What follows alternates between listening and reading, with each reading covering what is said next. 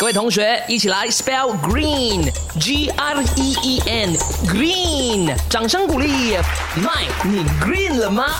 有一个动作呢，我常常会被骂的，可是被骂了之后哦，还是在做的哦，就是每次把水呢放在车上，喝了再喝，喝了再喝。其实我知道的，放在车上的水是不能喝的，可是有时候你口渴嘛，然后你又在路上塞车哦，哎呀，刚好又有一瓶哦，放了好一段时间的水哦，哎呀，喝一点呢没有关系啦。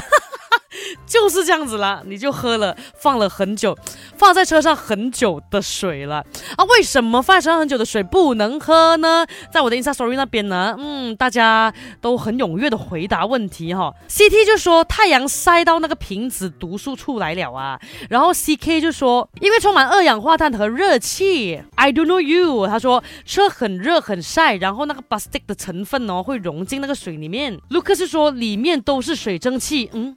嗯，Evelyn 说，因为有很多的细菌。Steve Chase 说，冷缩热胀会爆炸啊，会爆炸吗？真的？皮外露就说，因为阳光晒过，水会产生化学物质，喝了会让人生病的啊，雪莉啊，舍利啊，Billionaire，还有 k a t u n a 也是一样的，都说啊，这个 plastic 瓶啊被晒久了会有那种致癌的东西，会有毒啦。其实很多都说，哎，千万不要喝，千万不要喝。其实最好就真的是不要喝的。好，那我来详细解释一下关于这个点了哈。大家看呃，每次看 plastic 的时候啦，它的底层是会有号码的，一个三角形那个号码的。